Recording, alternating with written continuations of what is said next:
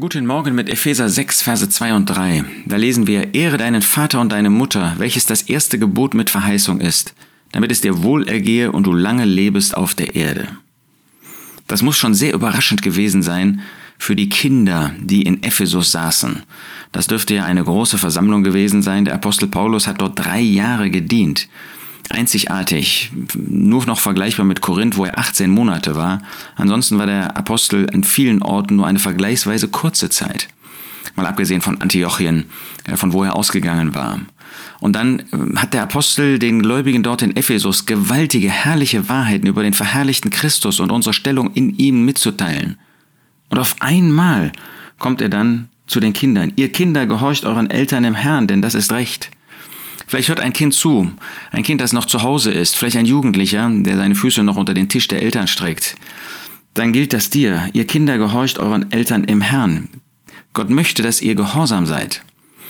Aber dann geht der Apostel weiter und er zitiert das fünfte Buch Mose, wo wir finden, dass nicht nur Kinder gehorsam sein sollen, sondern dass wir alle, deren Eltern, vielleicht der Vater oder die Mutter noch lebt, einen lebenslangen Auftrag haben. Ehre deinen Vater und deine Mutter.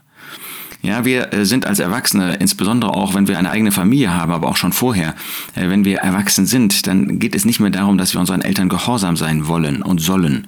Und Eltern dürfen das auch nicht mehr fordern, wenn Kinder erwachsen geworden sind. Aber ehren, das sollen wir unsere Eltern. Wie reden wir über unsere Eltern? Wie reden wir über unseren Vater, über unsere Mutter? Ja, die sind auch schwach, die sind auch fehlerhaft. Und wir? Wir etwa nicht? Haben wir dann nicht uns selbst erstmal anzuklagen? Wenn man sei, selbst sein Versagen sieht, dann wird man ganz vorsichtig, kritisch und negativ über seine Eltern zu sprechen. Wir wollen Böses nicht gutheißen und wir wollen Versagen auch nicht auf einmal wegradieren. Aber wir wollen uns das zu Herzen nehmen. Ehre deinen Vater und deine Mutter.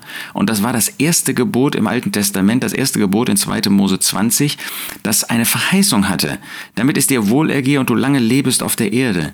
Das war für das Volk Israel ein äußerer Segen. Für uns ist das ein innerer Segen. Für uns bedeutet das, dass wir gesegnet sein werden, dass wir glücklich sein werden, dass wir in Frieden leben können, wenn wir, unseren, wenn wir unsere Eltern, unseren Vater und unsere Mutter ehren. Wollen wir uns das neu zu Herzen nehmen? Wollen wir wirklich auf unsere Eltern zugehen, auch in ihrer Schwachheit und gerade wenn sie alt und älter werden? Nochmal, wir brauchen Böses nicht gut zu heißen. Aber das wollen wir doch bedenken. Ehre deinen Vater und deine Mutter, welches das erste Gebot mit Verheißung ist, damit es dir wohl ergehe und du lange lebest auf der Erde.